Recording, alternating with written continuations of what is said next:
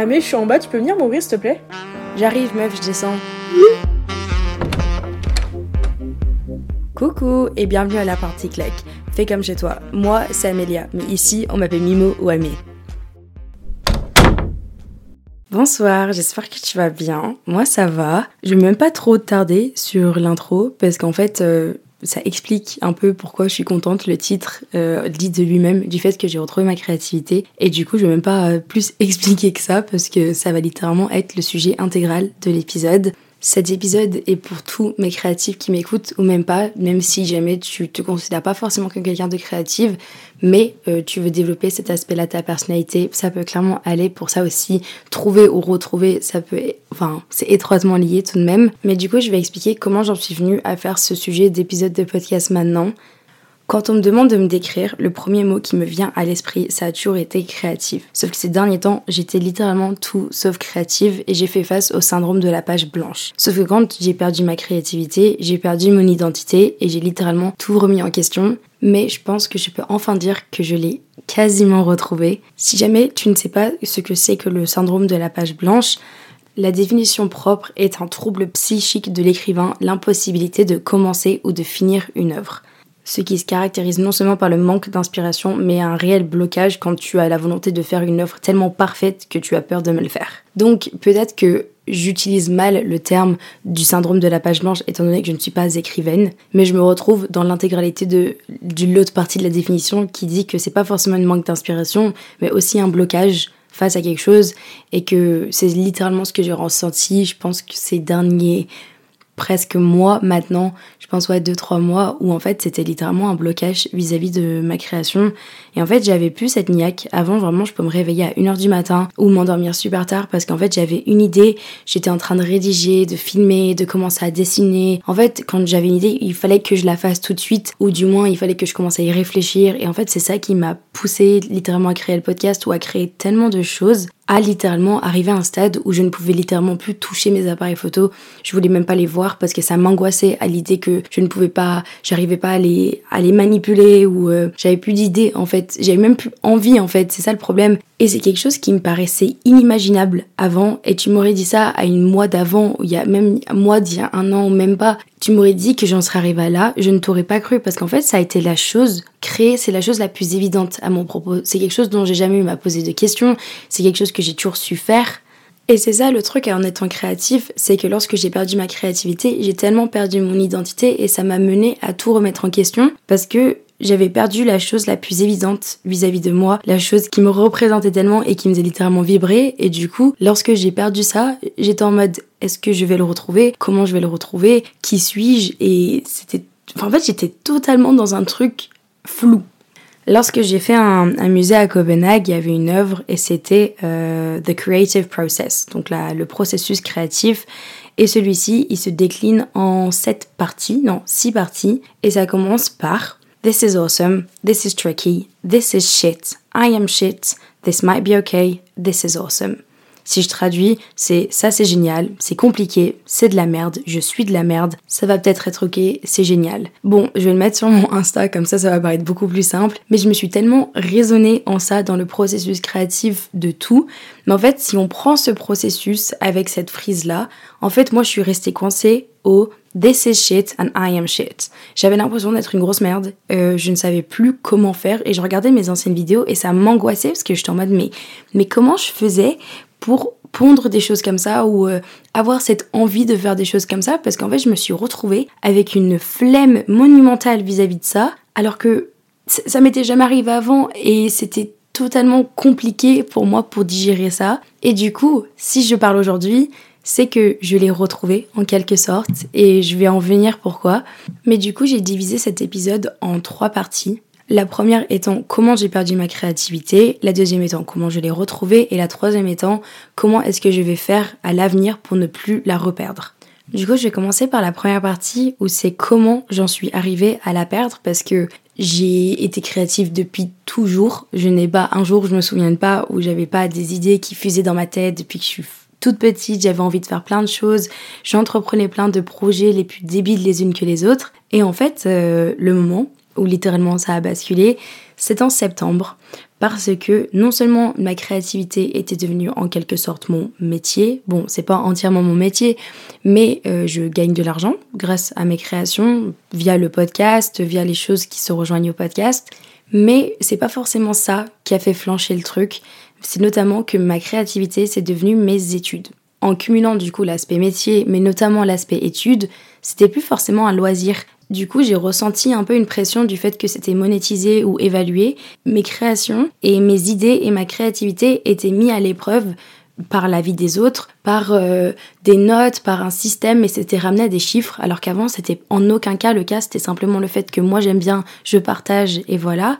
Et du coup, j'ai commencé à me soucier entièrement de ce que les autres personnes pouvaient percevoir de mes créations. J'ai commencé à me comparer énormément alors que c'est quelque chose que je n'avais jamais fait auparavant. Autant je me comparais dans plein de sphères de ma vie, autant ma créativité a autant, enfin, a été quelque chose d'unique vis-à-vis de moi et je me suis jamais sentie jugée ou mis à l'épreuve de me comparer vis-à-vis de ça. Et en fait, quand je suis arrivée euh, là, du coup, je suis en troisième année euh, dans l'école sub de pub en création visuelle dans le but de faire, enfin, finir un diplôme en direction artistique. Même si je ne dirais pas que ma classe ou ce que j'étudie c'est compétitif au premier degré, je ressens très honnêtement une sorte de, comparaison entre, les élèves, etc. Et je me sentais pas à la hauteur. Et quand je mets ça au passé, je mets ça littéralement à il y a que quelques semaines où j'ai vraiment réussi à m'en détacher et de me dire n'aie pas honte de pas savoir, n'aie pas honte euh, de te comparer, enfin pas justement de te comparer, n'aie pas honte d'avoir confiance en tes projets. Et j'ai l'impression que avoir entièrement confiance en ces projets, c'est tellement compliqué quand t'as plein de créatifs autour de toi que tu sais qui ont pas forcément les mêmes avis que toi, qui ont peut-être un regard un peu plus jugeant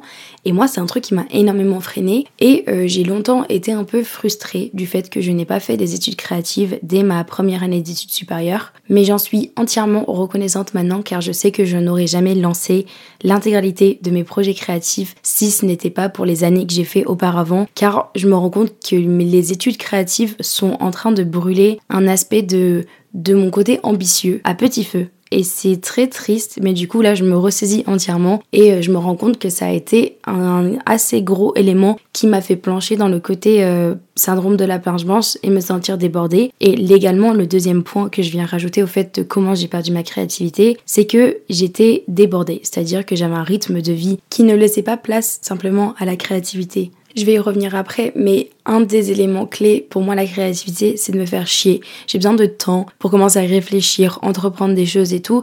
Et en fait, il y avait un rythme de vie tellement conséquent auquel j'essayais de rattraper, rattraper, rattraper, où en fait, je me noyais et je perdais un peu ce, cette bulle dans laquelle je me mettais quand j'avais envie de créer quelque chose et que je me mettais dessus et que je pouvais passer des heures à modifier la même photo juste parce que j'attendais d'avoir cette satisfaction, l'ultime satisfaction. Je sais pas si tu vois là, la satisfaction de quand t'as créé quelque chose et tu dis c'est ça. C'est ça que je voulais, c'est ça, ça sonne comme ça, c'est bien comme ça.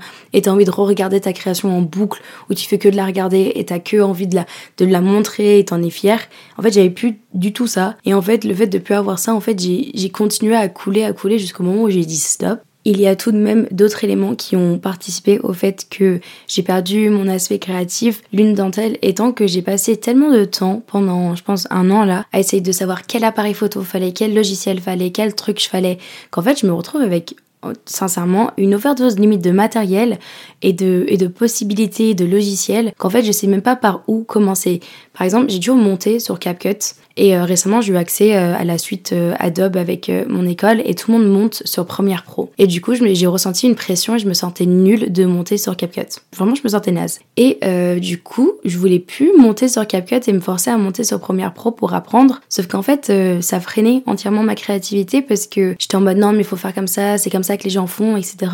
Mais Amélia, ça sert à quoi que les gens font comme ça? Je suis d'accord dans un sens, dans les entreprises et tout, c'est bien d'apprendre. Mais en attendant, continue de, de garder ce loisir de monter et de faire les choses comme tu aimes sur les logiciels que tu maîtrises au lieu d'essayer de chercher plus loin à chaque fois. Et en fait, vu que la créativité, la création, c'est quelque chose, un truc où j'étais forte et c'était un élément où j'avais confiance en moi, où c'était vraiment mon truc à moi et les gens m'identifiaient à ça, qu'en fait, vu que je perdais ça et j'ai Enfin, j'ai perdu ça pendant une période. J'ai commencé à paniquer. Et le fait de paniquer, ça a juste prolongé le processus. J'ai paniqué de ce que les gens allaient penser de moi, j'ai paniqué en voyant mes anciennes créations, j'ai paniqué en voyant ce que les autres personnes faisaient sur les réseaux. Parce que je voyais des personnes dans des grosses zones de créativité qui vraiment étaient encore en train d'entreprendre des projets ou qui lançaient des choses. Et vraiment, j'ai mis plein de comptes Insta en sourdine. J'ai mis des personnes que je suivais sur les réseaux en sourdine parce que j'ai dit si je vois encore une story passer d'un projet qui se lance, je vais péter mon crâne. Et en fait, j'ai commencé à culpabiliser parce que je me suis rendu compte que mes en dépendent, mon métier en dépend, mon avenir en dépend, euh, tout en dépend. Et j'étais en mode waouh, Amélia, là, il faut que tu te calmes, il faut qu'on se recentre. Mais au final, j'ai l'impression que cette euh, impasse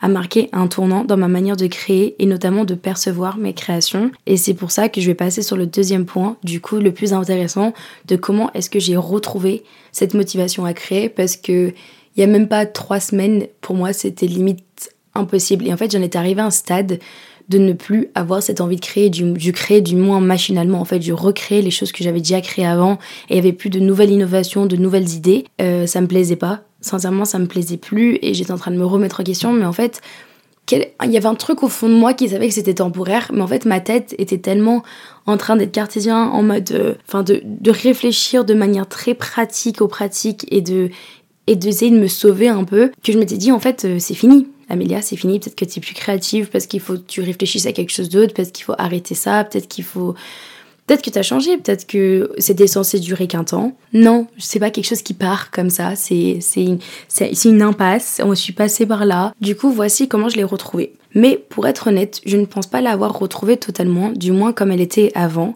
Mais pour la première fois depuis des mois, en fait, j'avais hâte de faire ce podcast. Euh, j'avais hâte de reprendre ma caméra. J'avais envie de, j'avais hâte de le mettre dans mon sac à main pour l'emmener à des endroits et filmer mes potes. Mais surtout, j'avais hâte d'en parler ici pendant cet épisode. C'est pour ça que peut-être que je serais amenée à faire une partie 2 euh, plus tard en expliquant comment je l'ai retrouvé entièrement, comment est-ce que j'ai revécu un coup de mou, comment je vivrai avec ça. C'est tout le but du podcast, c'est qu'on puisse grandir ensemble et je puisse te donner un peu euh, mon expérience avec ça. Mais pour l'instant, je suis heureuse dans ma quête à retrouver ma créativité. Aujourd'hui, c'est la première fois depuis très longtemps que j'ai passé des heures à créer. Hier et aujourd'hui, j'ai vraiment fait que ça parce que j'avais envie, j'avais re des idées, j'avais des choses qui sortaient de l'ordinaire, j'étais inspirée, j'étais focus. Tout à l'heure, vraiment, je me suis à 10h, jusqu'à 10h jusqu'à 14h, j'ai fait un truc, mais vraiment, c'était, minime. C'est un post sur Insta où vraiment j'ai refait l'écriture plein de fois et j'étais en train de tester de nouvelles choses. Et j'étais pas dans ce truc de faut que je fasse au plus vite, faut qu'à midi j'ai fini, il faut que ça soit posté, faut que je fasse ça. Non, J'étais vraiment en mode, j'ai aucune utilité à faire ça, mais euh, ça me fait kiffer, j'aime beaucoup. J'ai pris des photos que je trouve sympas, il y a, y a des bons souvenirs. Et c'était la première fois depuis tellement longtemps et j'ai tellement apprécié ma propre présence. J'ai passé tout mon week-end là, enfermé chez moi, mais c'était génial. J'étais génial, j'étais solo. Je, j'ai même, je crois que c'est la première fois, peut-être pas la première fois où je parle vraiment pendant une période. Je pense que j'ai pas parlé. J'étais juste heureux dans ma bulle de créativité et ça m'a fait tellement de bien. Et ça rejoint ce que j'ai dit tout à l'heure, du coup, c'est que pour moi, faut s'ennuyer pour être créatif. Je dis pas s'ennuyer à en mourir et tout, mais faut avoir vraiment ces périodes de creux dans la journée où tu peux vraiment être concentré qu'à ça et pas faire 500 choses en même temps parce que j'ai la, la fâcheuse habitude d'avoir cette euh, hard productivity genre de, de, vraiment essayer le charbon en mode le charbon ça arrive toujours tu vas y arriver machin les discours motivationnels je pense que j'essaie de pratiquer un peu de slow productivity genre sois productive mais doucement, essaye de faire les choses dans les temps, mais tout en kiffant. Et en fait, j'avais perdu le kiff de créer et en ayant pris du temps, du coup, là, ce week-end, à me banaliser un week-end pour rien faire.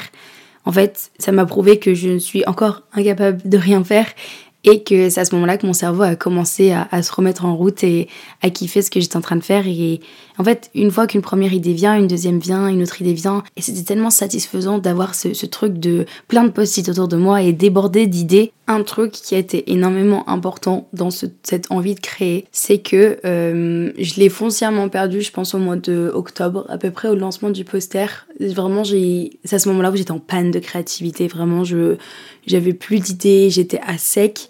Et en fait, euh, je pense qu'à partir du mois de décembre, où j'ai commencé un peu à ralentir, j'ai, ça venait par pic.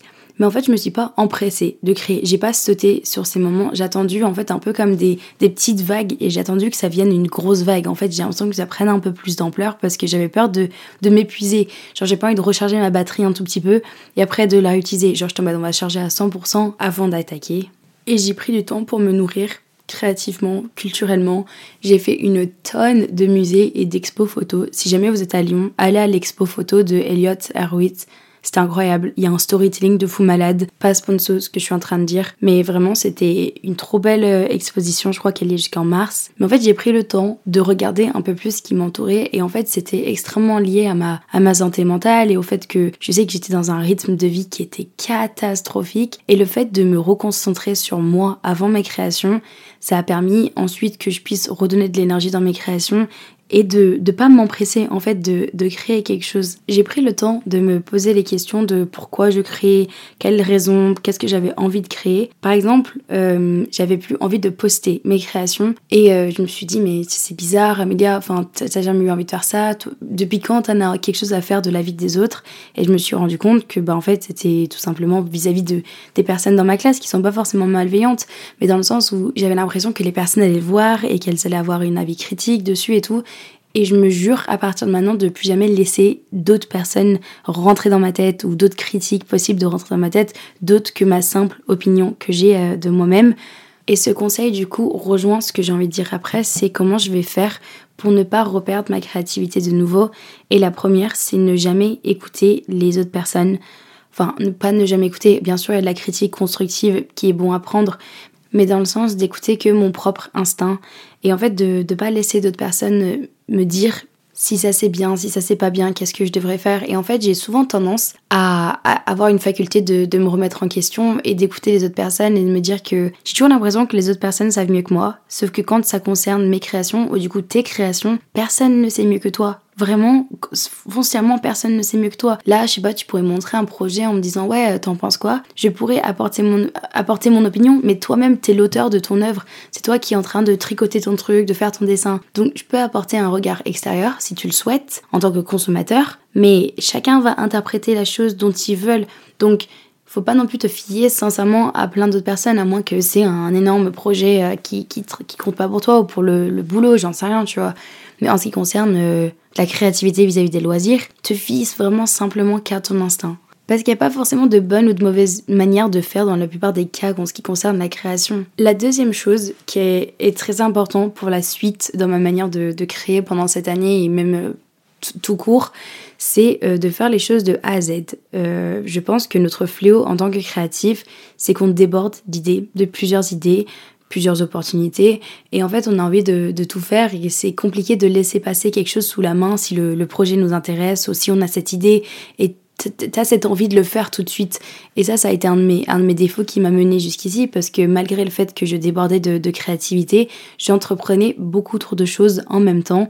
Et en fait, j'avais pas la capacité euh, cérébrale et énergie pour tout mener à bien. Donc l'idée c'est d'accepter cette frustration de ne pas pouvoir tout faire. Tu peux pas apprendre le tricot et la peinture en même chose. Mais le plus important c'est d'essayer de perfectionner quelque chose et de le mener de A à Z et vraiment vivre le processus créatif en entier parce que sinon tu passes à côté de toutes les sensations de frustration, de joie, de questionnement. Et en fait c'est ça qui fait une belle œuvre à la fin parce que quand tu le vois, tu vois le travail qu'il y a derrière contrairement à trois œuvres bâclées à gauche à droite parce qu'en fait euh, tu sais plus où donner tête au final.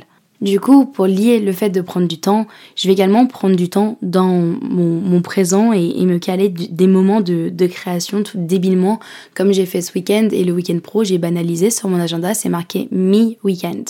C'est-à-dire que je me concentre sur mes créations, je me concentre, c'est un temps où euh, je n'ai pas forcément le droit de faire mes devoirs non plus, c'est un temps qui est profondément banalisé pour me faire chier. C'est en fait c'est comme si je prévoyais euh, le temps d'une après-midi avec une amie mais le temps est banalisé pour moi, c'est-à-dire que je ne suis pas dispo pendant cette période et je suis pas dispo pour faire mes devoirs, pour, euh, pour travailler sur quoi que ce soit d'autre que me faire plaisir en créant. Et en vrai, la dernière chose que je pense que j'aurais à dire vis-à-vis de de comment je vais essayer de ne plus reperdre ma créativité, c'est de m'enlever cette pression que je me suis mise à, moi-même par peur de donner raison aux autres. Et ce que j'entends par donner raison aux autres, c'est que quand tu es une personne créative et que tu entreprends des projets, il y a forcément des personnes dans ton entourage qui vont douter de toi. Et le fait de remettre en question ma créativité m'a conduit à avoir peur de donner raison à ces personnes et de vraiment me dire peut-être qu'elles avaient raison, peut-être que je ne fais pas les bons choix. Mais au final, je me rends compte que personne n'est légitime à me dire qu'est-ce qui est un bon ou un mauvais choix autre que moi. Du coup, je vais m'enlever cette pression que je me suis mise à moi-même à essayer de performer pour les autres, mais plutôt de créer pour moi-même. Sur ce, je vais faire le conseil à mini-moi.